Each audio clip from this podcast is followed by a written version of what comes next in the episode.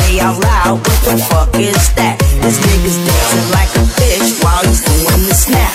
But the more I kept doing it, the more they were feeling it. And then I heard some bitches say, yo, that nigga's killing it. By the end of the night, everyone was on my team, and the whole club was dancing like a salmon floating upstream.